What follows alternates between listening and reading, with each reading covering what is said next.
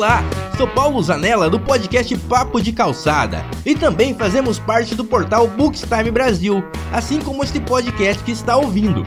Você pode fazer parte desta família também. Nos apoie no Padrim ou no PicPay e tem acesso a conteúdos exclusivos, sorteios especiais e participações em nossos podcasts. E claro, compartilhando com seus amigos, você irá fazer todos aqui mais felizes. Venha tomar um cafezinho conosco aqui no Bookstime Brasil.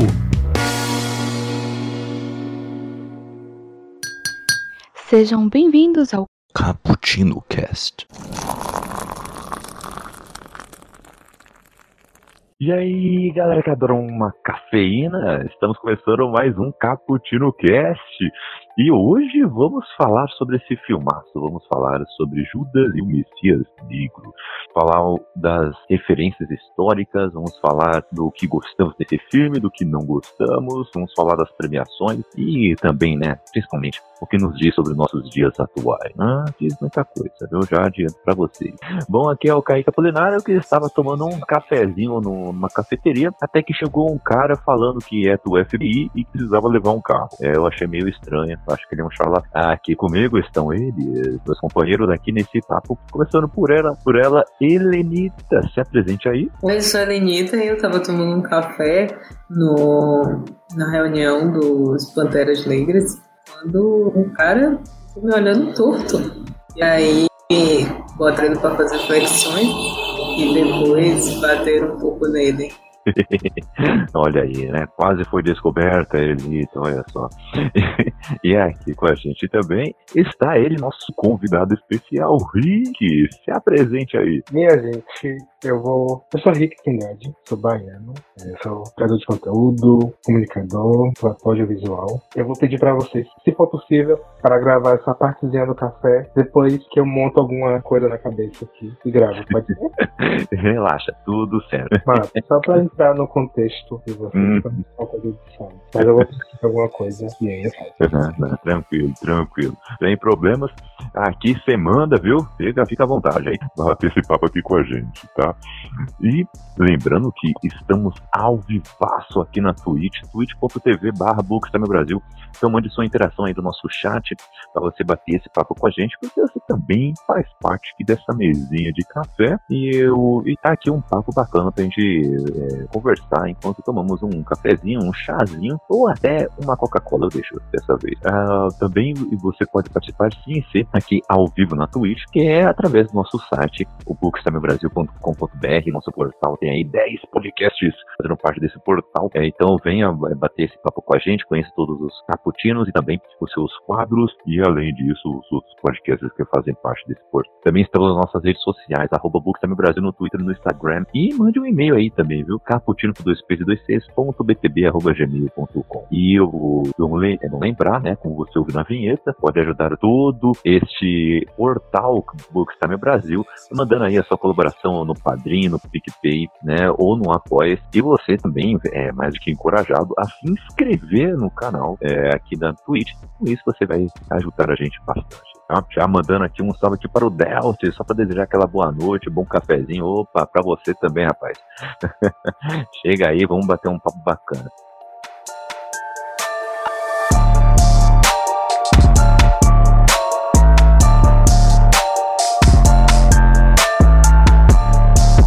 Então, galera, vamos nessa. Vamos bater um papo aqui sobre Judas e Messias Negro, né? Judas and the Black Messiah, né? o título original. Finalmente traduziram de forma literal, de uma forma bem contextualizada aqui no Brasil, né? Porque tem cada filme, cada tradução aqui, o título tem nada a ver com o título original. Eu vou te falar, viu? É uma maluquice. Mas esse filme foi dirigido por Chaka King e escrito por ele mesmo e também pelo Will Bergson baseada na história de Fred Hampton e do Partido dos Panteras Negras lá nos anos 60, né, ou época difícil nos Estados Unidos. E para falar a verdade, tem época fácil? Eu acho que não teve não. Bom, originalmente denominado Partido Pantera Negra do para a Autodefesa, foi uma organização urbana socialista revolucionária fundada pelo Bob Seale e pelo Will Newton em outubro de 66. O partido atuou nos Estados Unidos entre 66 até 82 e teve filiais internacionais, viu? Que operaram no Reino Unido, na década de 70 e na Argélia, entre 69 e 72. Olha só. Na sua criação lá em outubro de 66, a prática principal do, desse partido foi a patrulha de cidadãos armados para monitorar o comportamento dos oficiais do Departamento de Polícia de Auckland e desafiar a brutalidade policial que acontecia por ali. E para quem não sabe, é ali no estado de Califórnia, tá? Em 69, programas sociais uh, faziam parte da comunidade, tá? Uh, como uh, distribuição né, de alimento é, do café de da, da, manhã grátis para crianças na região, clínicas de saúde para a comunidade e abordando questões sobre a injustiça alimentar né, de, e de classe. O partido matriculou o maior número de membros e teve o maior impacto em Auckland, São Francisco, Nova York, Chicago, Los Angeles, Seattle e Filadélfia. Tá? Por conta desse crescimento, não é? Claro que não ia ficar barato. Né? E aí o diretor do FBI, o J. Edgar Hoover, chamou o partido de a maior ameaça à segurança interna do país. Olha só, o do homem branco. E ele supervisionou um extenso programa de contra-espionagem, né, que é o COINTELPRO, de vigilância e filtração, é, perjúria, assédio policial e muitas outras táticas projetadas para minar a liderança dos Panteras Negras. Incriminar membros, desacreditar e criminalizar o partido, drenar a organização de recursos e mão de obra. O programa também está acusado de assassinar membros dos Panteras Negras. Tá? É, galera, é, vocês é, viram aí desse contexto, trabalhado isso no filme, vocês curtiram isso? O que, que vocês acharam, hein? Estão livres aí, gente. Fique à vontade. Eu achei, eu achei que, que, o filme correspondeu com, por ser uma história real. A única coisa que eu tava vendo, lendo, foi. Eu sou péssimo, eu não falo inglês, então não vou saber. O'Neill ou Nell, não sei. Que no filme ficou retratado como se ele tivesse sido cometido suicídio. E me parece, pelo que eu li, que né, depois foi falado que na verdade, foi o FBI que acabou cometendo é, o assassinato ele. Mas eu gostei. Eu assisti o filme hoje para deixar bem fresquinho na minha cabeça. Eu gostei bastante do contexto do filme, da história. Acho que dá para aprender um pouquinho mais sobre. Acho que o audiovisual tem esse poder, né? De. de... Uhum. a gente acaba descobrindo coisas também, histórias. Eu gostei. Gostei bastante. Massa, massa. E, e, e aí, Elenita, o que, que você achou aí também de, de todo esse contexto aí que o filme fez? E também do filme no geral, né? Você curtiu? Eu gostei. Achei interessante que ele tem uma espécie de capitão do mato, né? E vai meio que gerando tudo em torno disso. E de uma, uma negociação que o cara faz pra tirar o dedo da reta, assim, né? E é o que a, a galera que era capitão do mato fazia, né? Tirava o dedo da reta, colocando a galera em perigo, né? E ele vai sabotando ali as coisas para conseguir chegar lá. E eu achei que teve uma parte muito interessante, assim, que o cara, é, o homem branco é que, que chama ele para fazer essa, essa, essas coisas todas. Ele fala que o Partido dos Panteras Negras e a Ku Klux Klan é a mesma coisa. Eu fiquei, caraca, esse cara. E isso é pesado, né? Pesada, né? Que comparaçãozinha que o cara faz, né? É, é, acho que é um negócio tão radical, é, tão radical que, que dá para comparar as coisas dessa maneira, mas não é tão radical assim, né? Se a gente parar pra pensar, né? É, eu, isso eu achei interessante, porque no discurso é, parece que é, é, super, hiper revolucionário o negócio, mas é apenas uma questão de educação, né? Que, o, que eles estão fazendo, né? É só um negócio de tipo, a gente tem que pensar dessa maneira, temos que fazer as coisas nesse sentido, esse é o nosso objetivo maior. Mas ações de, de fato, né, na prática, não são tão radicais assim. Eles eles estão apenas numa evolução gradual das coisas, né? Conversando com outros grupos, fazendo ações sociais pontuais, né? Eles não entram em contato direto, em confronto direto com a polícia de graça, né? Quando há o confronto é de realmente de autodefesa, né? Então é, é, é, interessante ver esse tipo de coisa e como que desmitifica também algumas narrativas, né? É, de como se ah, os Negras só queriam realmente meter bala, era um movimento super radical e por aí vai. E, e, o filme ajuda a gente ver como é que eram as coisas de fato, né? Não tão assim, né? Aí a gente tem que começar a pensar, né? Quem é que ajuda, né, esse tipo de discurso, né? Ajuda quem? Quem é que sai beneficiado desse tipo de coisa, né? E, infelizmente isso acontece aqui no Brasil também, né? A gente para pensar, né?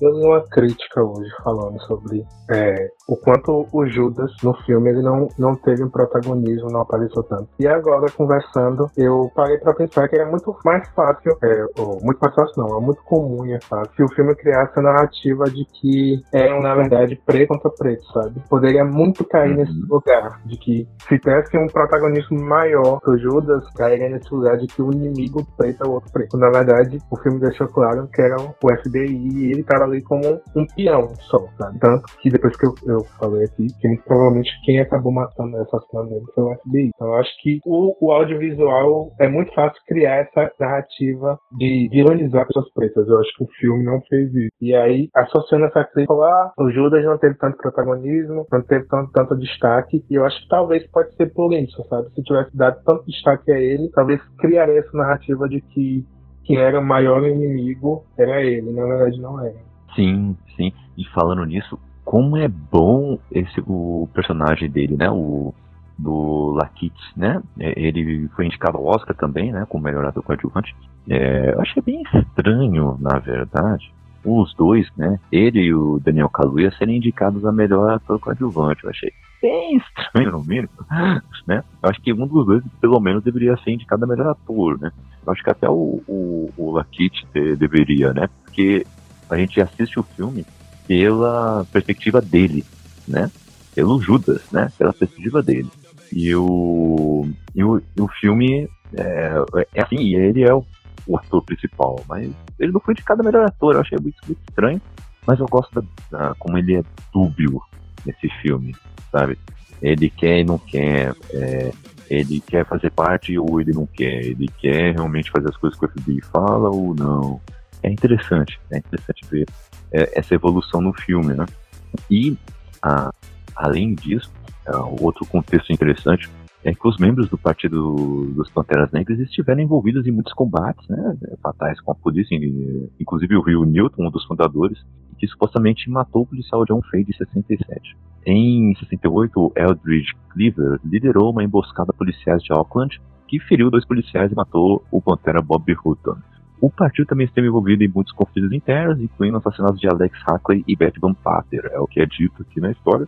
O, e, é, infelizmente, o, partido do, dos Panteras foi minado com o tempo, né? Com o tempo, é, foi sendo sufocado de vários lugares. Né? E isso mostra também no filme, isso é interessante, né? Que foi sufocado é, criando conflitos dentro do partido, com uh, outra, outros movimentos que, que tinham na região. O, o que, que vocês acham sobre essa, essa questão, né? Como é eles representaram essa conversa com outros grupos, né? Porque eu, eu achei fantástico, principalmente aquela cena em que o, eles vão numa reunião dos confederados falar e simplesmente o, o, o Fred Hampton ele toma o controle da situação. Ele comanda tudo aquilo e a galera com, concorda com ele. eu achei isso sensacional, né? Porque ele mostra que, peraí, o que vocês estão lutando, a gente também está lutando. E querem nos separar. Então vamos pensar de outra maneira, né? E eles acabam virando aliados, né? o, o, o, que, que vocês acharam dessas alianças aí feitas, né? Dessas diversidades, né? Do, dos movimentos? Eu acho que tem duas questões. Uma é o fato de não é, colocar pretos como uma coisa só. Então, assim, há grupos divergentes de pessoas pretas, sabe? Por mais que se lutasse pela mesma coisa, os pensamentos, o modo operante e tal, é, podem ser diferentes, fique bem, tudo certo, que a gente não é uma coisa só. E, como você falou, quando ele invade a, aquela reunião, invade não, entra na reunião, para mostrar também que a ideia nunca foi de uma supremacia preta, né? Então, assim, se aliar a outros grupos também são pessoas que também são marginalizadas, que também estão sofrendo com o grupo que está oprimindo, eu achei bem importante mostrar isso, porque de fato é isso, né? A gente trazer hoje para para nossa nosso contexto. A gente vai falar sobre grupos de pessoas indígenas, a gente vai falar de PCDs, a gente vai falar de trans, a gente vai falar de, de várias comunidades aí.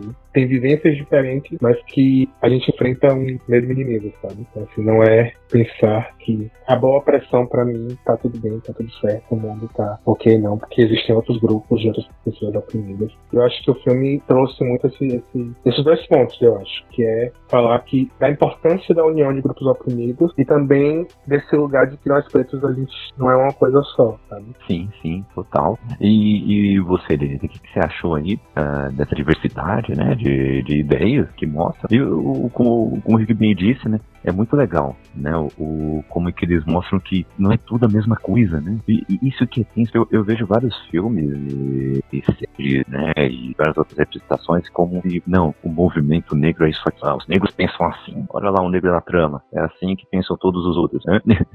Se a gente vai pro contexto internet, Twitter, Black Twitter. As pessoas acham que Black Twitter é uma coisa só. Como, ah, o Black Twitter. Mas quem é Black Twitter? Pessoas pretas, elas não pensam todo mundo da mesma forma. Até porque a gente parte de lugares diferentes. Eu sou um preto nordestino, sabe? Então eu tenho as minhas questões enquanto preto nordestino. Sei lá, uma pessoa do Pará tem suas questões enquanto preto nordestista, sabe? Então, assim, na internet a gente vê muito essa coisa do Black Twitter, mas tá, quem é Black? Nós não somos uma coisa só. Uhum, uhum, exatamente, exatamente. E isso, isso é muito presente o tempo inteiro, assim, né? Na internet, nos lugares, quando alguém é, faz alguma coisa que é um preto e aí todo preto tem que responder pelaquela pessoa, tipo Big Brother.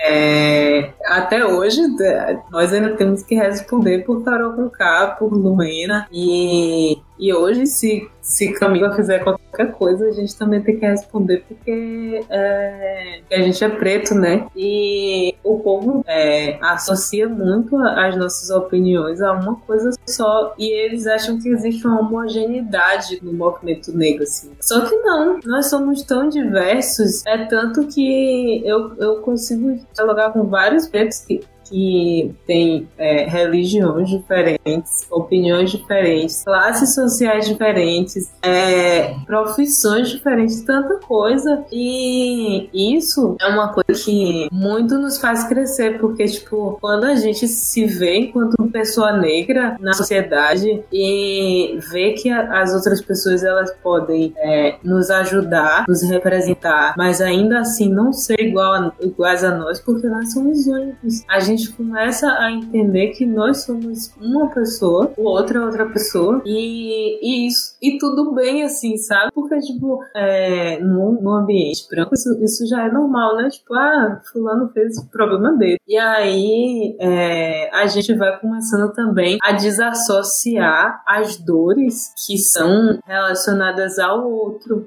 Porque às vezes o outro feriu, não fui eu. Então, é, aquilo que, que o outro fez não pode participar da minha vida, assim, né? Como uma dor, porque é, não é minha culpa, sabe? E aí é, a gente vai mesmo se tirando, assim, né? A carga a carga pesada de, de, de ser um preto mesmo, assim, que, que a galera é, bota tudo num saco só, né? E essa questão também de, de, de abrir a conversa, né, para outros, pra outros é, grupos é muito importante porque quando a gente conversa com indígenas, com é, pessoas do grupo LGBTQIA+, é, a gente vai percebendo que e a, a, diversidade das pessoas e dos pensamentos das pessoas, ainda que é, eu não concorde, ainda que aquilo não seja a minha vida, é, eu posso conviver socialmente com aquela pessoa. E isso é muito importante, sabe? Eu conseguir conviver com uma pessoa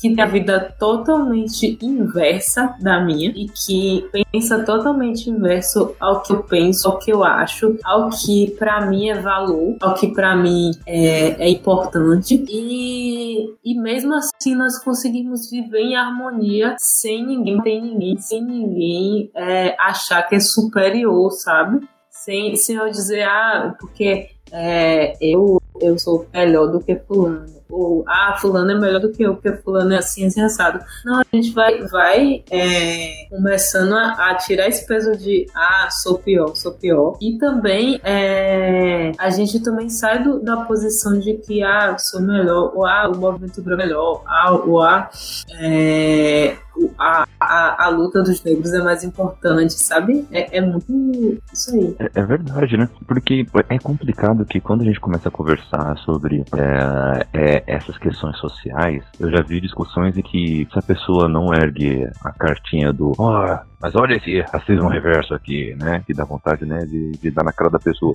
o, quando vem com aquele papinho do tipo, mas e os brancos pobres, né? Mas e as causas das outras galeras aqui, né? Sendo que a galera vê que você for até um pouco conservador, no sentido de tipo, vou pesquisar o que deu certo na história para ver se vai dar certo agora, né? Nesse sentido, né? Bem raiz do que de onde surgiu o conceito do conservador, né? E aí você vai pesquisar que todo movimento negro favoreceu não só o negro, além da amiga, mas também facilitou a vida de, das mulheres no geral, dos pobres no geral, sabe?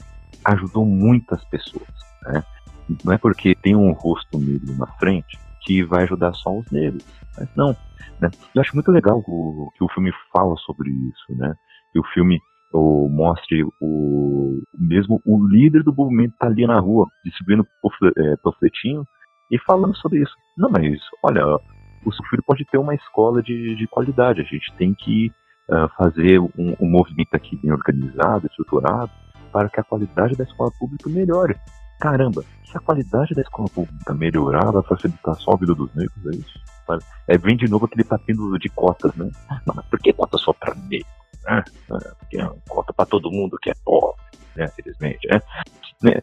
Sabe, é, o, as pessoas não veem o quanto que isso melhora a vida de todo mundo no geral, né? Ah, é um discurso muito superficial, né? É, de novo, botar a galera numa gavetinha e pensar que, ó, a pessoa não pode sair dessa gavetinha um dia. vamos deixar ali pronto, vamos conformar todo mundo nessa visão. Né? né? Esses filmes são importantes por causa disso, né? E não simplesmente um green book da vida, né? Vamos nem falar disso aí. Mas o, entra um pouco mais aí nessa questão do é, no filme nessa apresentação que o que tem sobre as Panteras Negras, né? Há, há também a apresentação, é, essa apresentação vem pelos olhos, né? Do Judas do título, né? É, e como a gente falou no começo, né? Ele é o protagonista, né? Por isso que o nome dele vem até no começo, né? Começa com ele, né? E o filme começa com ele também, né? É, mesmo ele sendo manipulado, ele começa a observar o, o, grupo, né? Começa a entrar no grupo, que é legal. Nas primeiras entrevistas que ele faz com, com o cara do FBI, né? Ele fala assim, oh, mas eles que são terroristas, mas eu não vejo nada de terrorismo ali não, viu? Tá mais uma sala de aula tô vendo nada de ninguém fabricando bombas, não. E não, não, entra no grupo, você vai ver, tem coisa disso, vai ver, vai ver.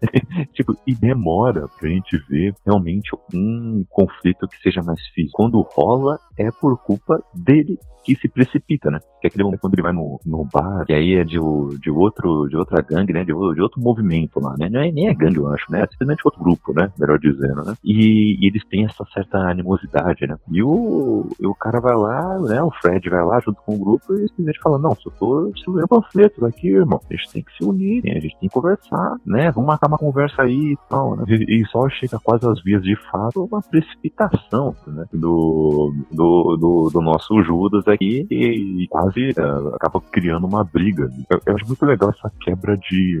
Uh, de expectativa também, né? Quando você acha que realmente vai ter um confronto físico, não tem. Combates são mais uh, verbais, né? Então, eu acho que o ponto principal do filme está nos diálogos até, do que realmente uh, numa tensão maior do que isso, né? É, e falando isso, vocês curtiram essa a direção do, do Chaka King? Vocês gostaram aí de como que ele organizou essas cenas, né? Esses diálogos? Uh, vocês curtiram tudo isso?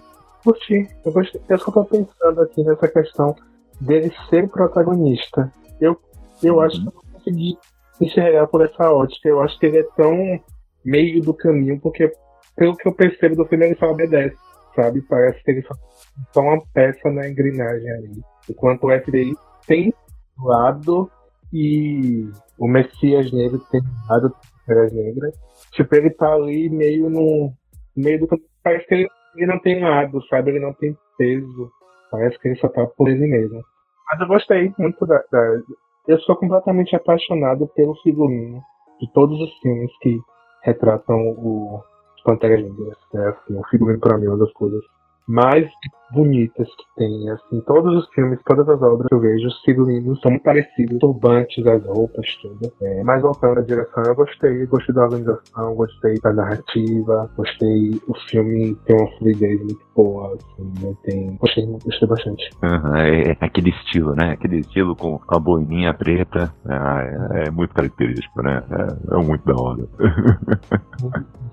A fotografia também é muito boa. Nessa essa questão do protagonismo do Judas é, traz para nós um porquê que o filme se chama Judas, assim, né? Pelo menos ao meu ver, é muito paralelo, assim, com a história do Judas é. real, assim, né? Porque é, na história do Judas também é uma manipulação. Judas, ele é manipulado pelos, pelas, é, pelas autoridades da época, né? Que queriam pegar Jesus. É, aí eles começam a procurar um elo fraco. E aí o elo fraco é, dos doze, né? É Judas. Porque aí ele vai, ele vai vai pensar em dinheiro, é, ele vai pensar ali em, em é, vender Jesus por pouca coisa, né? Que ele vende Jesus por 30 moedas. E aí, é, nesse, nesse paralelo, assim, Judas da, da história real, ele não é protagonista em nada ele é só uma peça ali do, do, do quebra-cabeça que é, as autoridades da época pegam ele e usam ele como bode expiatório. É tanto que, e, que Judas ele pensa que no momento que Jesus vai, vai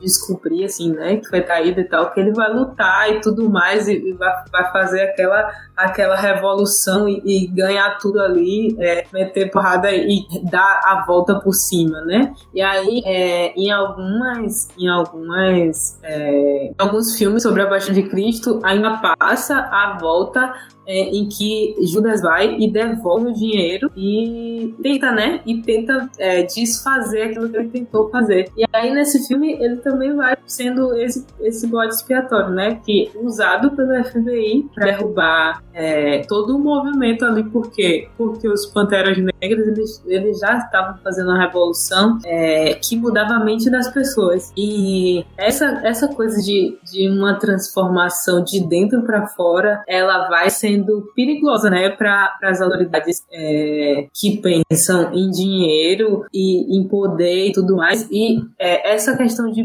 pensar, de fazer as, as pessoas pensarem, de abrir escolas para as crianças, é, isso tudo vai, vai movimentando a engrenagem da, da, da sociedade para que as pessoas comecem a pensar. E isso, essa coisa de pensar, não é, não é o que eles querem, assim, né? Então, eles, eles vão e procuram um, uma pessoa que possa ser o elo fraco ali, que dentro do, do movimento ele se comporte, ele, ele ande ali e a, na hora que precisarem dar o bote, assim, é, eles o, o, descartem, né? Porque Judas foi descartado na, na, na história original, né? Ele foi descartado e, e ele não tinha mais para onde ir, ele se matou. E aí, nessa essa questão também do, do, do, nosso Judas agora, é, ele é morto pelo FBI, né? E eu acho que eles quiseram bem retratar essa história dessa forma, assim, né? Do, do, Judas fazendo mesmo aquele papel de Judas. Sim, sim. E, e tem uma simbologia tão forte no final do filme, né? Que não é grande spoiler, tá, gente? Mas no final do filme, o tal uma entrega. O cara do FBI manda fala assim, ó, você ganhou um posto de gasolina para você recomeçar a vida aí, tranquilão, tá? É um negócio bom, cara. Olha, é muito legal você receber isso, tá, né? Fazendo a cabeça dele, né, como se fosse realmente uma grande coisa. E fala, ó, toma aqui, ó, 30 dólares já para você começar a simbologia. que é feita, né? E, e tem uma coisa forte, né? O, dando história, né? O personagem dele, o nome dele é Bill, né? O Bill, ele, é, depois disso, anos depois, né, ele deu uma entrevista. Essa entrevista aparece no começo do filme e no final do filme. É, o próprio ator mesmo, o Lakeith, fazendo, é, às vezes, dessa entrevista, né? Como fosse interpretando muito bem, inclusive. Depois mostra a entrevista original e é parecidíssimo. E depois daquela entrevista, foi a única única entrevista em que ele falou sobre isso, sobre a traição dele e tudo mais, ele acabou se suicidando, né? Então tudo isso realmente é, assim, é, é triste como as coisas parecem, né? E, e tem essa semelhança. E de como, mesmo assim, é, as coisas se repetem, né? De como a, as autoridades, por causa de seus objetivos uh, particulares, utilizam as pessoas como peça de manobra. Continua isso até agora. Até agora, impressionante isso. Até agora tem. Eu, eu fiquei, é, eu fui, tava ouvindo um programa sobre coronavírus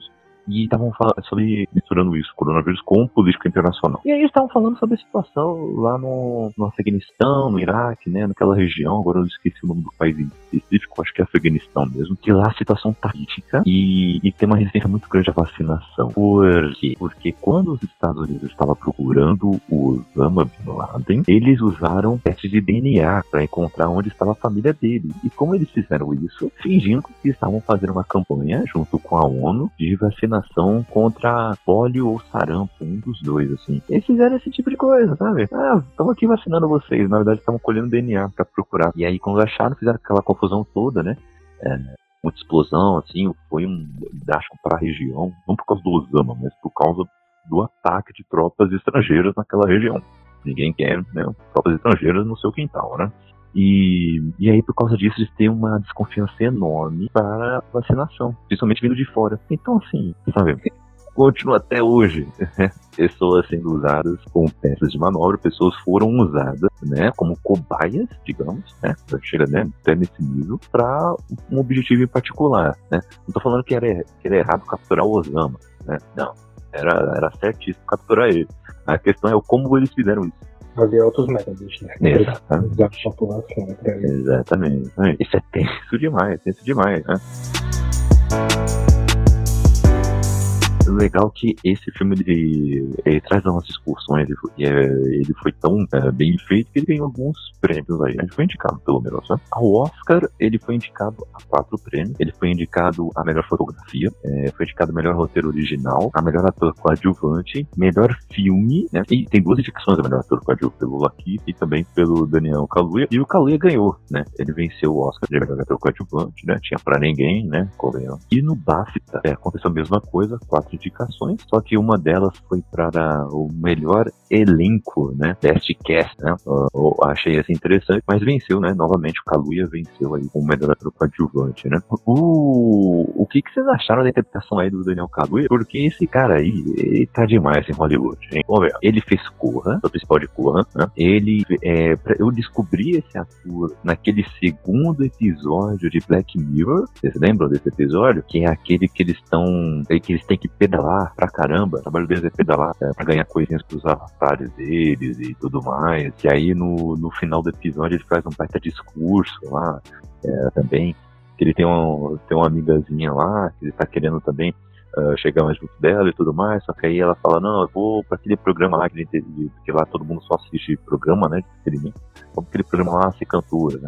É, e aí tem uma certa desilusão quanto a isso, né? É o segundo episódio, é a primeira temporada aí. Ele tá lá, depois ele tá em Corra, depois ele tá em Pantera Negra, ele é o chefe de segurança uh, em Pantera Negra, ele tem um papel interessante ali, né? Uh, aparece novamente em, em Vingadores Guerra Infinita, né? Brevemente, e agora tá aí, em Judas e, Messias Negro, né? É, o, esse rapaz aí, ele merece mais destaque ainda, hein? É, eu só acho, hein? É, o que vocês estão achando aí dos trabalhos dele? É, e já foi anunciado, inclusive, um novo projeto aí com o Jordan Peele. Eu vou procurar aqui uh, enquanto isso, tá? Mas é aí, o que vocês acharam aí da interpretação dele, dos papéis que ele está aceitando aí? Eu preciso dizer também que eu não assisti Corra ainda. Poxa! Filmão! eu assisti, eu vejo todo mundo elogiando, mas eu não assisti ainda. Uhum. Eu achei incrível. A começar pela questão de pele, que é uma coisa admirável se olhar. O que foi o que você falou. Eu acho que é um grande ator que precisa de mais destaque, sabe? Acho que não precisa esperar que o Michael B. Jordan apague um pouquinho para que ele tenha mais destaque, sabe? Eu acho que ainda Hollywood ainda reproduz essa ideia de um preto por vez. E aí. Mas que bom depois ter conseguido os papéis, ter conseguido mostrar o trabalho dele e tal. Pra mim é genial ele. Genial. genial. Eu gosto dele. É. Um detalhe sobre a pele dele ele não tem uma espinha, meu Deus. Maravilhoso. Eu acho que essa questão do, de um preto por vez é muito chata, né? Porque o Laki, ele também é um, um ótimo ator e é, a gente vai vendo, né, que vai ter, vai ter que ficar disputando o Kalu e o B. Jordan, só que o Kalu e o B. Jordan, a, a gente volta para aquela conversa, né, que são diferentes, eles são atores diferentes, eles têm trabalhos diferentes, assim, apesar de estarem mais ou menos é, nas mesmas é, posições ali de papéis parecidos, né? Mas é, eles têm é, traços de atuação diferentes e tudo mais. E, e a galera ainda. A, a gente ainda tem que, que parar e assim ficar, ah, mas vamos escolher quem? Tipo, tem que ter vários, assim, né? Tem que ter o Daniel, tem que ter o B. Jordan, tem que ter o, o, o. É, tem que ter os vários outros assim que a gente que a gente ainda não conhece porque é, não conseguiram ascender e não por falta de talento mas por falta de oportunidade. E eu acho que é, o Kaluuya ele tá lá é uma grande coisa porque ele foi falando né, no agradecimento do Oscar que o, o presidente que ele que ele ai meu Deus esqueci o nome do cara. Tudo bem sem problema. O pai. É aquele cara lá. Aquele cara lá. O, o, que ele, o que ele fez o papel, né? Ed Hampton. Ele foi falando que ele aprendeu muito com o Ed Hampton é, do jeito que ele coordenava os Panteras Negras, do jeito que ele saía, né? E eu acho que agora é o tempo da gente, da gente querer, assim, né? Vários, vários estejam lá, né? Que vários estejam ocupando o lugar da atuação, o lugar da, da influência, o lugar de, de dos palcos, né? Um pouco que, tem, que tenha muitos. Exatamente. Né? É o que a gente torce. Acabei de ver aqui um novo filme de terror do Jordan Peele. Tá chegando no ano que vem, metade do ano que vem. E o Kaluuya é o ator principal. Tá confirmado. Olha aí, de volta essa parceria aí. Tô ansioso. O... E, é assim. Eu tenho saúde pra filme de terror. Não, mas eu acho muito legal que os filmes do, do Jordan Peele, eles não são muito pesadões, assim, no terror, não. Eles são bem de boa, assim, pra assistir. É, é bem tranquilo. Corra é muito legal. Nós é um baita filme também. Adorei Nós, assim. E eu, eu gosto que o Jordan Peele mostra todo o potencial dos seus atores, né? De todos eles. Ele consegue explorar muito, muito bem. E eu acho que é aí que a galera começou a chegar mais o Kaluuya também, né? E não só ele, né? Porque, por exemplo, a Lupita Nyong'o em, em Nós, ela tá sensacional, sabe? Baita atriz ali. Que, que interpretação que ela faz nesse filme, né? Interpretando duas personagens. Inclusive, já fica aí a dica aí pra vocês assistirem depois, viu? Mas eu achei muito, muito legal. Então, do, dele falando, né, que aprendeu muito com o, o Fred Hampton, né, na vida real. Eu achei isso muito legal porque esses filmes históricos, eles têm que trazer isso também, né? Não é só pro público pensar sobre essas coisas, sabe? É para todo mundo mesmo, até quem os interpreta, a dar uma olhada na história, pesquisarem, a saber mais. A gente gravando o nosso bolão do Oscar aqui, foi o último cappuccino, o Diego comentou aqui com a gente que ele foi pesquisar depois de assistir o dos Messias Negro sobre o discurso do, do Fred Hampton. Ele foi procurar pra, pra ouvir, né? Foi, foi ver algumas entrevistas e se interessou muito vendo o filme. Eu, eu achei interessante, porque é, é o, é o poder né, dessa arte, né, do cinema, é isso, trazer esse interesse, essa curiosidade também. Né? Pode ser só diversão? Pode, né? Também é para instruir também, né? Acho isso muito legal, acho isso muito bacana. O, agora uma coisa, eu acho que faltou é, trabalhar melhor essa questão do, dos planos do, do Fred Hampton ali dentro do filme, sabe? Chega no momento do filme que, assim, o objetivo dele é juntar mais grupos com, com eles, né? Beleza, ele consegue juntar ali, mais ou menos no meio do filme já ele consegue juntar essa galera. Só que depois disso ele é preso. Aí pensa, ok, ah, agora o objetivo é se livrar da prisão, né? Esse é objetivo. Beleza, esse é o objetivo. E ele consegue depois de um tempo, né? Não é que ele se livra, né? Mas ele cumpre a pena, né? Sai depois. Depois disso, não fica muito claro qual o objetivo ali, né? É, lembrando assim, é, é, o que? A construção do hospital. Esse que eles mais querem, que eles estão mais se organizando na questão disso. Mas eu fiquei pensando, pô, mas uh, e depois de montar esse hospital aí, qual é o plano a longo prazo, né? O, ele tá pensando, né? Como ele vai utilizar a ajuda desses outros grupos, né?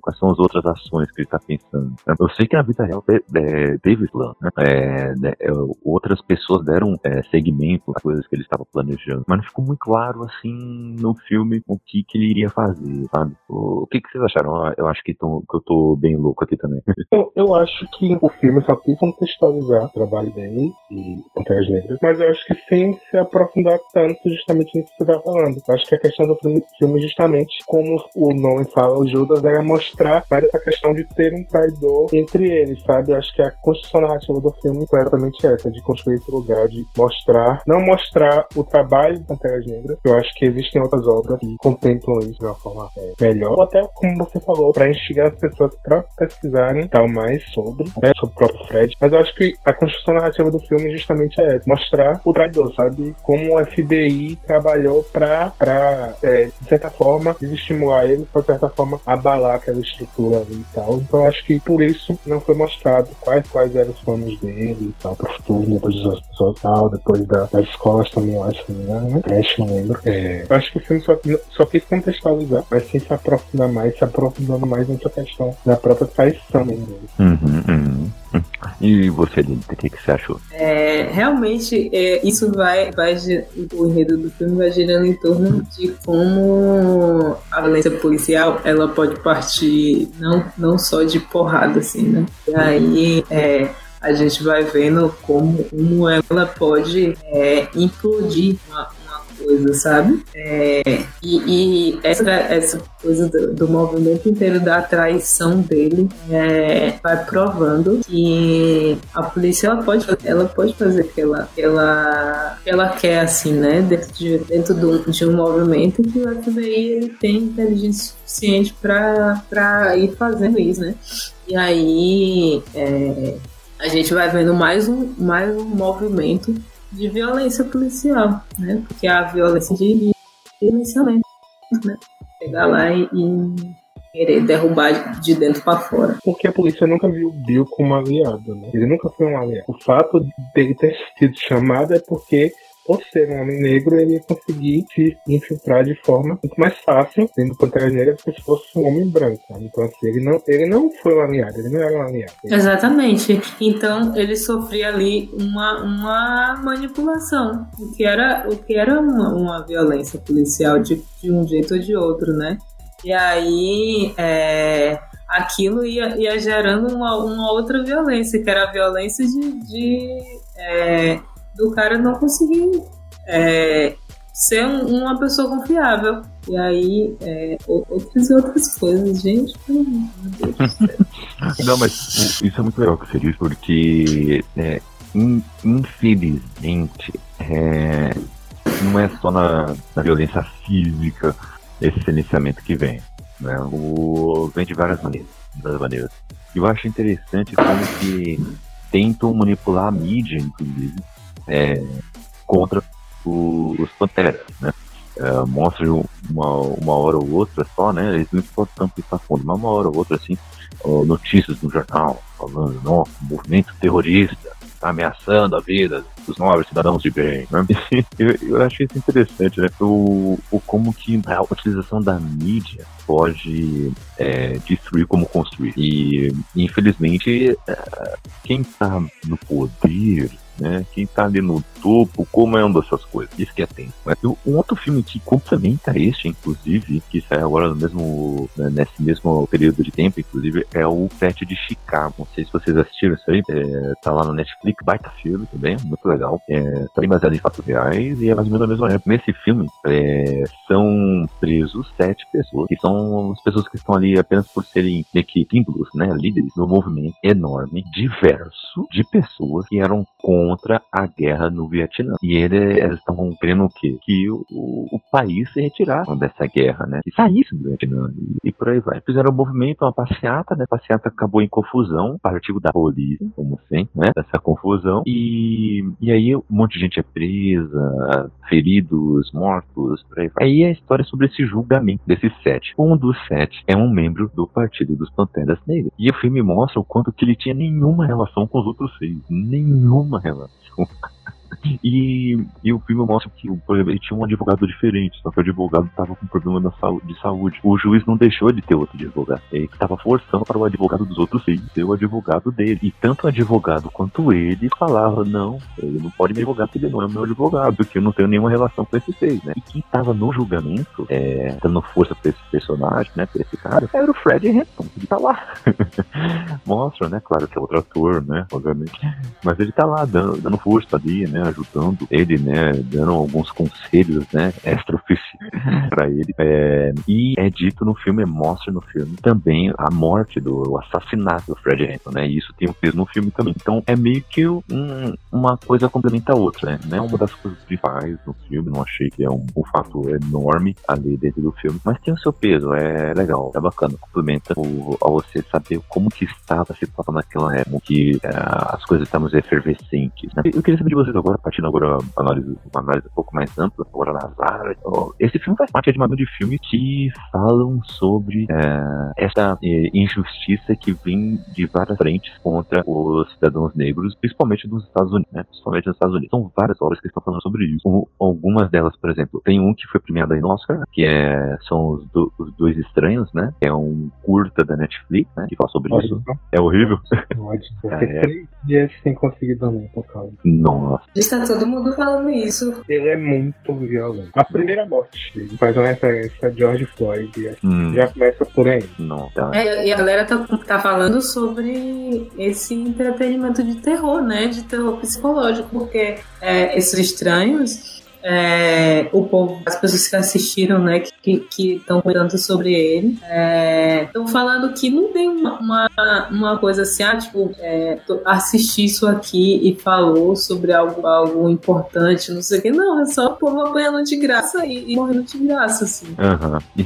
Eu entendi a crítica. Há uma crítica, há uma crítica sobre, justamente sobre o violência do Só que eu acho, a minha opinião, que ela foi muito mal feita, porque é muito sádico. O personagem, ele morre todas as vezes, ele morre de maneira violenta todas as vezes. Então, assim, o final do filme, a impressão que eu tive foi: enquanto a pessoa preta, é, a minha trajetória vai estar marcada pra sempre dessa forma, sabe? Para que eu preciso viver, para que eu não seja morto pela polícia. Então, assim, e assim, ah, o filme é para pessoas brancas, para trazer, de certa forma, consciência, fazer essa crítica, mas pessoas brancas, elas não se incomodem com a verdade, com a realidade. Então, eu acho que uma obra audiovisual não vai fazer com que as pessoas criem essa autocrítica e comecem a enxergar as coisas como elas uhum. são. Então, a gente tem a gente tem um caso em fazer, vai fazer cinco meses agora. Três crianças de Belfor Roxo estão simplesmente desaparecidas e que pouco se comenta disso. A mídia não fala, na internet fala raramente, mas assim, só então se essa verdade ela não comove, se essa realidade ela não comove as pessoas, eu não sei se o audiovisual ele tem esse poder de levar essas pessoas para esse lugar. Sim, sim.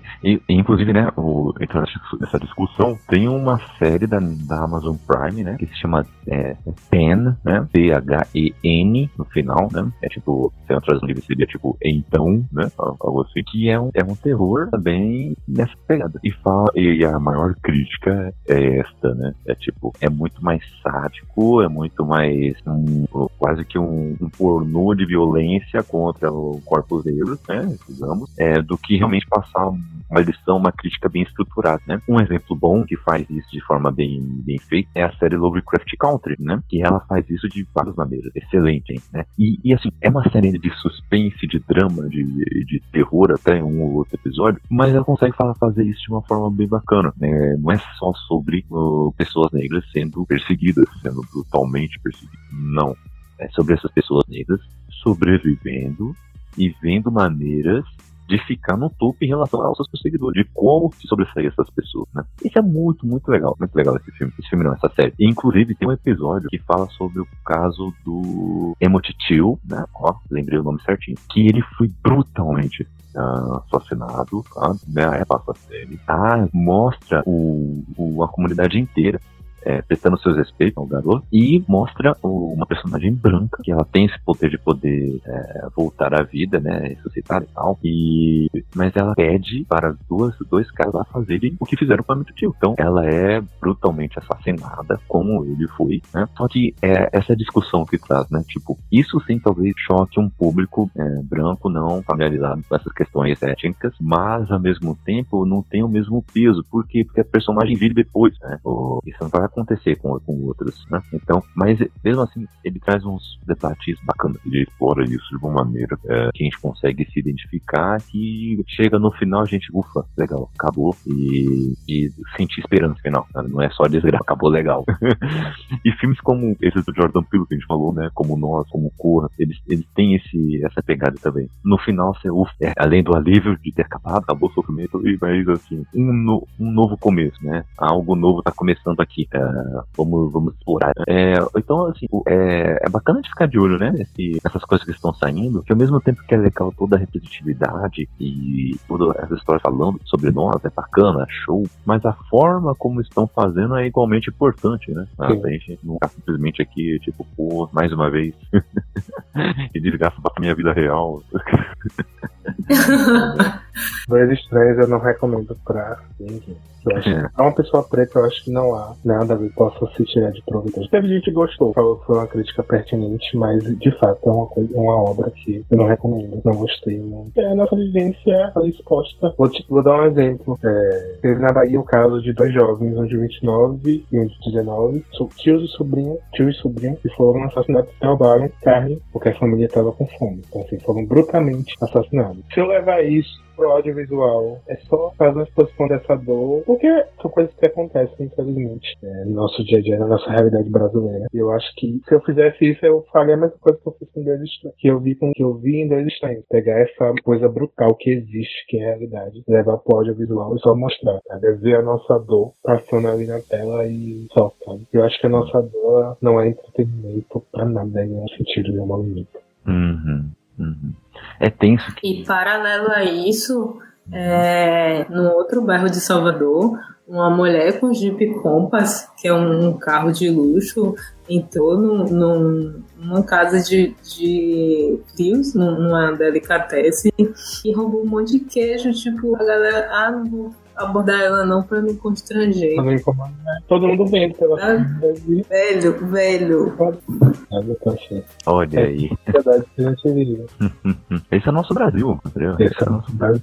Esse é o nosso Brasil. É, e se você, se, se você fa- fizer um recorte racial, assim, né? A gente é a capital mais negra do fora da África, né? E, e isso ainda acontece aqui. E eu, foi na mesma semana, sabe? É um negócio meio que tu, tu fica assim, velho, não pode ser verdade. Não pode. Não tem como isso ser verdade. E aí, é, Sim, isso que é tenso, é tenso, né? O, tem um. ah, a questão é que essas obras meio que desumaniza, sabe? A gente de um jeito que, beleza, a gente pode fazer qualquer tipo de violência aqui, tá tranquilo. E, e isso é só um reflexo do que acontece na vida real. Infelizmente. É uma não pessoa, uma não pessoa não sente empatia. Eu posso fazer o que eu quiser, tá tudo certo, sem consequência. Infelizmente isso acontece, né? E é, é bom que a gente fale sobre isso para as pessoas saberem que isso sim é um problema. isso sim é um problema. Não é pra gente ficar assim, ah, não, beleza, acontece. Não, não é isso. sabe? E outra, né, é, mesmo com aqueles protestos do tipo, ah, é mimimi, né? Ah, pra que esse tipo de reclamação, ah, tá tudo certo, ah, PPP. né? Eu, eu vi esse Oscar, ele trouxe um- uns prêmios bacanas, então, para algumas pessoas, e, e quando vem prêmios para filmes como esse, como Judas e Messias, né, né, a- aparece algumas, um- uma- algumas pessoas falando assim, ah, só ganhou porque fala de, de pauta racial. né? Só ganhou por causa disso, porque é lacração, pipi, papapá, né? Gente, que discurso mais raso. que coisa mais rasa. Né? A pessoa não tem vergonha, não. Faz esse tipo de coisa. Infelizmente, tem muito disso. Né? Infelizmente, tem muito disso. Mas, galera, eu queria saber de vocês. A gente falou aqui da- dos problemas que tem nas artes e tudo mais. Mas, quais obras vocês indicam que é nessa pegada, hein? Quais obras vocês gostaram de assistir, gostaram de ler e gostariam de indicar aqui pra galera que se gostou das discussões, das reflexões que Judas Messias Negro traz aí pra gente, ah, vocês vão gostar também desta ou daquela obra também. Quais, outra, quais outras obras aí vocês indicam, hein? Olha, eu não sei se conversa com o Negro, mas A Cor Púrpura é o filme da minha vida. Hum, Pra mim, que aquele filme é maravilhoso, é, é sensível, é doloroso, mas é muito incrível. Eu amo não só o filme, como o livro também. É muito bom. Então, é uma obra que eu sempre indico. A Cor Púrpura. Não tá nessas redes de streams, mas consegue se achar na internet fácil. Dá pra baixar. Então, é a obra que eu amo de verdade. Mas olha a cor púrpura, da hora. O filme é do. Tem a. Caramba. Whoopi Goldberg, né? Sim. Whoopi Goldberg, isso mesmo. É, é o filme com o Spielberg aí também, dirigindo. Olha aí, pô, maiores referências que essas vocês querem, né? Vão assistir esse filme aí e vão ler o livro, porque, porque vocês sabem, né, que o livro é melhor que o filme sempre, né? Menos no caso da Guerra dos Mundos, né? Eu acho que a Raquel vai concordar com isso. E Lenita, manda aí pra gente. Que obras você, você aí também indica aí pra gente. Fique à vontade. Velho, eu acho que é, é, eu tô meio fugindo dessa coisa de é, lutas, lutas de, de raça e tudo, porque é, eu me cansei assim, sabe? Mas um livro muito bom que eu, que eu comecei, ainda não consegui terminar porque é, cada capítulo eu dou uma respirada assim, profunda e para conseguir continuar é na minha pele de Lázaro Ramos. É, ele tem um, um, recorte muito bom, assim, sabe? De Brasil e de Bahia. É, porque algumas pessoas não conhecem como é ser negro na Bahia. E aí, é, ele é uma grande exceção, mas a vida dele, é, antes da fama, assim, ela, ela tá bem dentro da, da vida que que a gente leva, assim, né? Gente como a gente. É um livro também muito bom sobre, sobre como é a vida de uma pessoa negra, dessa vez nos Estados Unidos. É o livro da Michelle Obama, Minha História. Muito bom é, mais de audiovisual mesmo, assim. Eu recomendo que vocês assistam Blackish, que é uma série sobre a luta do movimento negro, só que é uma série de humor. E aí você ri e bota na consciência. É muito bom. Muito bom mesmo. Outra série que é assim também é a Planta. Né? A Planta é desse jeito também, né? Provoca, né? É muito legal.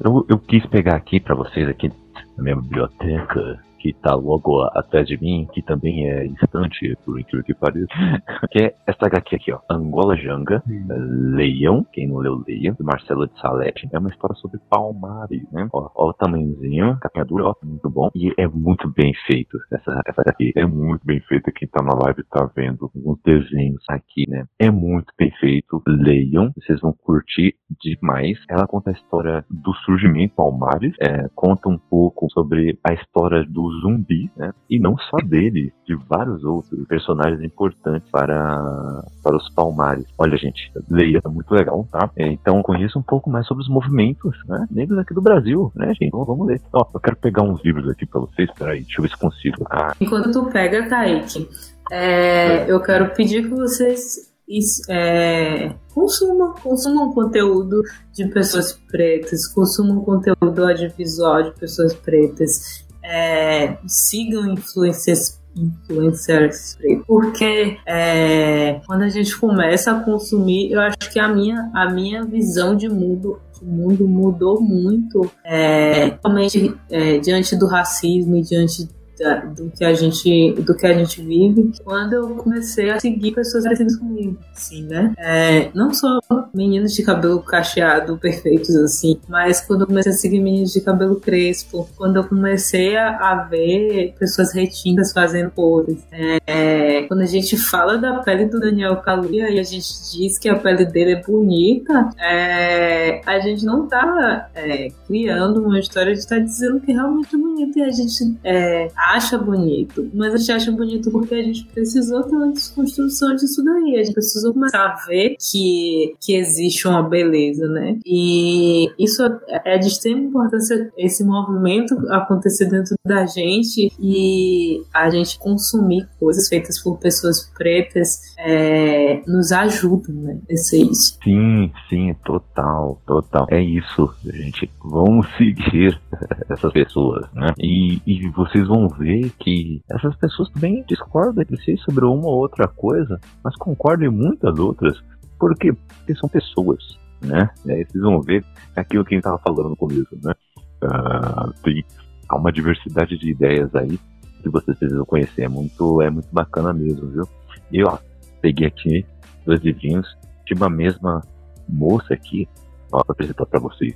Octava Butler. Não sei se vocês a, a, conhecem, mas ela é a melhor escritora que já viveu na face da Terra. Tá? Falo isso sem medo. Nossa, falo isso sem medo. E ela tá. Tem uns livros dela que só chegaram no Brasil agora, tipo 2016, eu acho. Deixa eu ver se eu consigo pegar um ano aqui do primeiro lançamento dela. Não sei qual foi o primeiro, tá aqui, mas não sei se fala o ano. Deixa eu ver. Geralmente se fala, né? Mas não, não fala não. Mas olha que legal essa arte aqui contracapa, hein? Olha que legal. Esse livro é o melhor livro que, que você vai ler na sua vida. Leia. Kindred, Laços de Sangue. Nesse livro, da Octava Butler, que flerta com ficção científica, mas é fantasia, flerta muito, né? Principalmente nos seus conceitos. É, como ele tá gasto. muito gasto muitas pessoas já leram esse livro aqui. Inclusive, a Octava Butler, ela, ela tem essa alcunha de dama da ficção científica, inclusive. Ganhou Nebula, ganhou Gão, ganhou um monte de, de prêmio que poderia ganhar. Nessa história, ela então, a personagem Dana, ela é, é uma mulher negra, ela é escritora, ela casou com, com um cara branco, né? Então tem essa questão de relações interétnicas, né? E os dois são escritores, tem esse empate, né? Também mostra como as pessoas os enxergam também. E só que ela tem uma coisa acontecendo com ela que ela não sabe explicar. Do nada ela tem uma tontura e de repente ela é teletransportada no tempo e no espaço. Ela vai parar nos Estados Unidos no lado sul, na época da Guerra Civil, começo de Guerra Civil, lá no, nos Estados confederados no meio da escravidão e, e no começo do livro ela, ela aparece ali, tá? Vê uma criança afogando, ela, putz, eu tenho, não sei o que tá acontecendo, mas essa criança vai morrer se eu não fizer nada. Ela vai pulando na água, salva a criança, uma criança branca, ruivinha e tal, né? Beleza, ela acabou de salvar o moleque, aparece uma pessoa, em vez de estar tá com, com o menino, em vez de agradecer, não, tá com uma espingarda e aponta pra cara dela. E do nada ela é transportada de volta aos tempos atuais. É, o que que tá acontecendo, gente? É isso. Ela tenta descobrir isso. Por que que ela é toda hora, é, de, em momentos chave, ela era teletransportada para essa outra, para esse outro mundo, né, entre aspas. Ela é transportada para o passado de uma outra localidade. E há um debate sobre o papel da mulher em tempos atuais, naquela época, o papel uh, de uma pessoa negra nessas duas realidades, uh, como você pode evoluir, se desenvolver, se depender uh, de pessoas brancas pegando na sua mão. Né? as descrições são excelentes. O livro tem mais ou menos umas 400 páginas, mas passa voando, viu? Tá voando. Então, fica a dica aqui para vocês. Tem Expresso do Dia aqui no nosso Cappuccino Cast. Então, procura aí no vídeo, né? É, gravou eu, Raquel e a Lágulas, né? Que também faz parte aqui do Wakanda Streamers, viu? Olha, olha. E outro livro que também a gente gravou junto foi O Despertar, também da Octava Flutter. Esse aqui, ficção científica raiz, né? É, aqui a Terra foi destruída, alienígenas pegaram a gente, né? Pegaram aí alguns humanos aí que sobraram aí e a Terra tá lá zoada. E eles estão reconstruindo a Terra, né? Ela tem muito disso de ecologia, a Gavi, ela fala muito disso. E aí, a, a, uma moça também, uma mulher negra, a Lily, ela é acordada e ela é instruída para, em, sobre tudo que os alienígenas fazem, para ela ensinar os humanos que vão ser recordados e aos poucos eles voltarem para a Terra. Mas dá para confiar nesses alienígenas, dá para confiar nas promessas deles, né? Há muita discussão sobre isso, uh, há, muita discussão sobre uh, o, pessoas reagem a esse ambiente, a esta situação de pressão, como essas e, e muita discussão sobre sexualidade também. Então, vale a pena aí, gente. Vamos ler o Carador, que é sensacional. Eu estou indo preparar todo o semeador. Muito bom também. Depois eu falo um pouco mais para vocês sobre isso. Mas falando sobre seguir pessoas pretas, por favor, gente, falem aí onde vocês estão nas redes sociais, tá? Para o momento do jabá. A galera quer conhecer vocês, onde vocês podem ser achados. E se vocês possuem alguma consideração final aí também sobre o filme, sobre esse papo, fiquem à vontade aí também para falar viu? É, começando contigo, Rick, você é o nosso convidado ideal. Mande bala aí. Vou vender minha peixe. Eu tô nas redes sociais. Rick Trindade, Trindade. Qualquer rede, Instagram, Twitter, YouTube também. E é só me procurar por lá. Tô falando sobre essa atividade, sobre questões sociais. No Twitter também umas besteirinhas pra gente rir, porque o momento tá caótico, tá crítico. Mas é isso, tô nas redes sociais, Rick Trindade. Qualquer rede, só me procurar. Olha aí, galera. Vai lá, vamos seguir, vale muito a pena, muito da hora. E Helenita, onde ela pode achar por aí? Rapaz, agora, agora eu sou Helenita em todos os lugares. Agora tá mais fácil de, de você ouvir e, e dizer, é, e mais fácil de achar. Então, é, sou Helenita em todos os lugares. É, tô na Twitch também fazendo um, um, uns comentários sobre música, sobre The Voice. Inclusive, essa semana tô fazendo alguns, algumas lives sobre o The Voice em Nigéria, que é, é muito bom. E, gente, muito, muito, muito massa. Chorei até na, na última live. Mas é isso, sigam aí, um DM pra gente conversar. Tamo aí. Que massa, que massa. Isso aí, galera. Sigam ela também, que vale muito a pena, muito bacana mesmo. E vamos lá, eu estou aí no Twitter e no Instagram, arroba CKZKaique. E estou aí fazendo uns videozinhos aí de vez em quando no Instagram. Vão lá, dê uma olhada, dá uma, dá uma curtida aí, comente, compartilhe, que isso ajuda muito. estou também em outros projetos podcast. Estou na IBAMB Rádio, é YIBAMB. Vamos lá, que é muito bacana tem vários quadros falando sobre futebol, música, política, cinema. Vão lá, tá muito bacana. Eu faço minhas contas lá nos, nos quadros de vez em quando, viu? É, também estou comentando partidas de futebol também, olha só, porque eu faço pouca coisa, né? Então por que fazer, não fazer mais uma coisa, né? Estou aí com, comentando algumas partidas de futebol na web Rádio Bom Som, que é onde temos essa parceria aí, a gente tem o nosso café duplo lá, todo sábado às 14 horas. Nesse momento a gente está reestruturando um pouco o quadro, mas vai voltar já já, viu? Além disso, tem os livros que eu e a Raquel escrevemos juntos, é, de ficção científica e suspense policial. Fica aí o desejo para vocês. Tem o das Sombras da Mente, que é mais suspense policial ainda. Ah, já imaginou um detetive é, telepata? Olha aí, é, é, resolvendo o caso. É, também temos o nosso livro de terror, Luz e Sangue, né? Imagina só uma enfermeira tentando salvar um, manicômio no meio da escuridão e da insanidade. Então, é, falou que lá. E também temos o Alvos como a Neve, que só tá em, em formas digitais aí, tá na Amazon para vocês esse livro aí em que o jornalista tem que desmitificar certas narrativas sobre uma certa favela. Aí. Uh, e muita gente diz coisas sobre ela, mas ninguém foi visitar, né? Então ele vai lá desmitificar algumas coisas sobre isso e ver o, o jeito peculiar que a galera vive lá. Então vale a pena, tudo no mesmo universo. E também fizemos uma ponta aí, né? Temos um conto nosso, faz parte de uma coletânea de livros de, de terror, Slasher Gordon editora Andro. E tá disponível aí pra vocês, viu? Se vocês quiserem edição física, é só mandar um salve aí pra gente nas nossas redes sociais. Bom, eu acho que é isso, né? Acabou, né? Acho que é isso. É isso aí, galera. Ficamos por aqui. É, vocês podem saber sempre quando estamos em live ou bater um papo com a gente no nosso Twitter, o arroba Brasil, e também no nosso grupo do WhatsApp. Eu vou deixar, inclusive, o link aqui no, no chat para vocês. Tá? É, que é o clube do BTB, em que a primeira regra do clube do BTB é falar sobre o clube do BTB. Né? É, tem é, uma galerinha gente boa lá e a gente bate um papo bem bacana sobre a vida, o universo e tudo mais, e o café também, porque não, né? Bom, é, é isso, galera. Ficamos por aqui. É, fique com Deus e. Né? Hum, é, você é um revolucionário? Repita comigo: você é um revolucionário. Falou, galera.